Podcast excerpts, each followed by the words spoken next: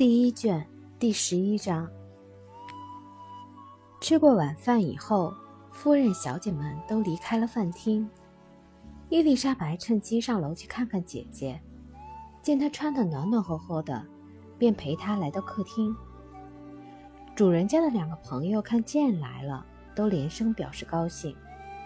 男士们没来之前的一个钟头里，那姐妹俩的那个和蔼可亲劲儿。伊丽莎白从来都不曾看到过。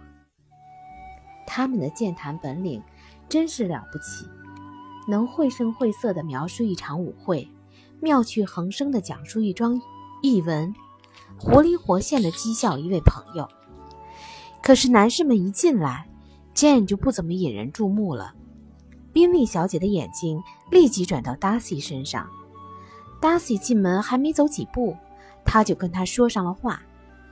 达西首先向贝内特小姐问好，客客气气地祝贺她病体复原。赫斯特先生也向她微微鞠了一躬，说是见到她非常高兴。但是问候的最热切、最周到的还要数宾利，他是那样满怀喜悦、关怀备至。开头半个小时都花在天火上面，唯恐病人因为换了屋子而受不了。剑遵照宾利的要求移到火炉的另一边去，以便离开门口远一些。宾利随即坐到他身边，光顾地跟他说话，简直不理睬别人。伊丽莎白正在对面角落做活计，见到这般情景，心里不禁大为高兴。喝过茶之后，赫斯特先生便提醒小姨子快摆牌桌，可是徒劳无益。宾利小姐早就从私下获悉，达西先生不喜欢打牌。后来，赫斯特先生公开提出要打牌，宾利小姐也拒绝了。宾利小姐对他说：“没有人想打牌。”这时，大伙儿对这件事儿都沉默不语。看来他的确没有说错。因此，赫斯特先生无事可做，只好躺在沙发上打瞌睡。达西拿起一本书来。宾利小姐也跟着拿起一本，赫斯特夫人在埋头玩弄手镯和指环，偶尔也往弟弟和贝内特小姐的对话中插几句嘴。宾利小姐真叫一心二用，既要自己读书，又要看达西读书，没完没了的不时问他个问题，就是看看他读到哪一页。然而，他总是设法逗他说话。他只是搪塞一下他的问话，然后又继续看他的书。宾利小姐所以挑选那本书，仅仅因为那是 Darcy 那本书的第二卷。她本想津津有味地读一读，不料最后给搞得精疲力竭，不由得打了个大哈欠，说道：“这样度过一个晚上有多惬意呀！我敢说，什么事情也不像读书那么富有乐趣。”人干什么事儿都会厌倦，只有读书例外。等我有了自己的家，要是没有个很好的书房，那才真可怜呢。谁也没有理睬他。他接着又打了个哈欠，抛开书本，眼睛环视了一下客厅，想找点东西消遣消遣。这时，忽听哥哥跟贝内特小姐说起要开一次舞会。他便豁地扭过头来，对他说道：“这么说，查尔斯，你真打算在内瑟菲尔德开一次舞会了？我想奉劝你，先征求一下在座各位的意见，再做决定。我敢肯定，我们当中有人觉得跳舞是受罪，而不是娱乐。如果你指的是达西，他哥哥大声说道。”他可以在舞会开始之前上床去睡觉，随他的便好了。舞会可是说定了，非开不可的。只等尼克尔斯准备好足够的白汤，我就下请帖。假如舞会能开得别出心裁一些，宾利小姐回答道，那我对舞会就会喜欢多了。可是按照老一套的开法，实在乏味透顶。要是只兴谈话不兴跳舞，那就理智多了。也许是理智的多，亲爱的 Caroline。不过那还像什么舞会呀？宾利小姐没有回答，不久便立起身来，在屋里踱来踱去。她体态婀娜，步履轻盈，有意向达西卖弄卖弄。怎奈达西仍在埋头读书，看也不看他一眼。他绝望之际，决定再做一次努力，于是便转过身来对伊丽莎白说道：“伊丽莎贝内特小姐，我劝你学学我的样子，在屋里溜达一圈儿。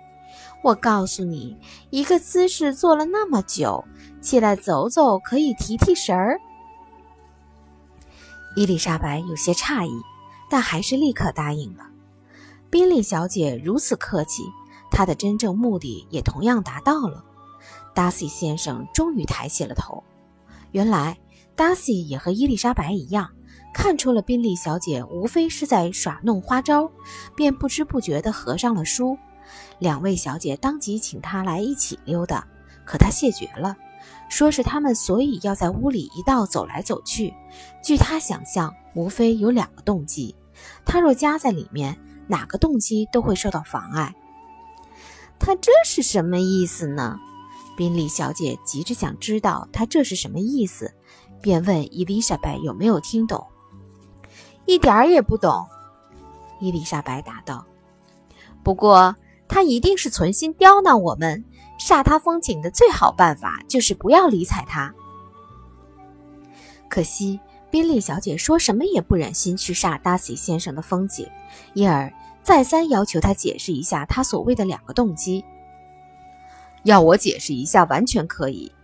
等他一住口，达西便说：“你们可以采取这个方式来消磨晚上的时光，不外乎出于这样两个动机：要么你们是心腹之交。”有些私事要谈论，要么你们认为自己一起散起步来，体态显得无比优美。如果是出于第一种动机，我夹在里面就会妨碍你们；如果是出于第二种动机，我坐在火炉旁边可以更好的欣赏你们。哦，真吓人！宾利小姐叫了起来：“我从没听见过这么毒辣的话。”他这样说话，我们该怎么罚他呀？你只要存心罚他，那再容易不过了。伊丽莎白说：“我们大家可以互相折磨，互相惩罚，捉弄他一下，讥笑他一番。你们既然这么熟悉，你一定知道怎么对付他。”天地良心，我真不知道。说实话，我们虽然很熟悉。可我还没学会那一招，要捉弄一个镇定自若、遇事不慌的人，嗯，不行不行，我觉得我们斗不过他。至于讥笑他，恕我直言，我们还是不要凭空讥笑人家，免得让人家耻笑我们，让达西先生自鸣得意去吧。达西先生居然讥笑不得呀！伊丽莎白嚷道。这种优越条件真是少有，但愿永远少有下去。这样的朋友多了，对我可是个莫大的损失。我最喜欢开玩笑。宾利小姐过奖我了，达西说：“如果有人把开玩笑当做人生的第一需要，那么最英明、最出色的人，哦不，最英明、最出色的行为也会成为笑柄。当然。”伊丽莎白答道：“那种人的确有，不过我想我可不在其内。我想我从不讥笑英明恰当的行为。我承认，愚蠢和无聊、心血来潮和反复无常，这些的确让我觉得可笑。我只要有机会，总是对之加以讥笑。不过，我觉得这些弱点是你身上所没有的。”也许谁也不可能没有弱点，不过我一生都在研究如何避免这些弱点，因为即使聪明绝顶的人，也会因为有了这些弱点而经常招人嘲笑。比如虚荣和傲慢。不错，虚荣的确是个弱点，但是傲慢，只要你当真聪明过人，你总会傲慢的比较适度。伊丽莎白别过脸去。免得让人看见她在发笑。我想你把达西先生拷问完了吧？宾利小姐说：“请问结果如何呀？”我深信达西先生毫无弱点，他自己也不加掩饰地承认了这一点了。不，达西说：“我没有这样自命不凡，我有不少毛病，不过我想不是头脑上的毛病。我不敢担保的是我的性情。我认为我的性情不能委曲求全，当然是指我在为人处事上太不能委曲求全。”我不能按理尽快忘掉别人的蠢行与过错，也不能尽快忘掉别人对我的冒犯。我的情绪也不是随意就能激发起来的。我的脾气可以说是不饶人的。我对人一旦失去好感，便永远没有好感。这倒的确是个缺点，伊丽莎白嚷道：“跟人怨恨不解，倒的确是性格上的一个缺陷。”不过你这个缺陷也真够绝的，我真不敢再讥笑你了。你在我面前是保险的了。我相信谁的脾气也难免会有某种短处，一种天生的缺陷，任你受到再好的教育也是克服不了的。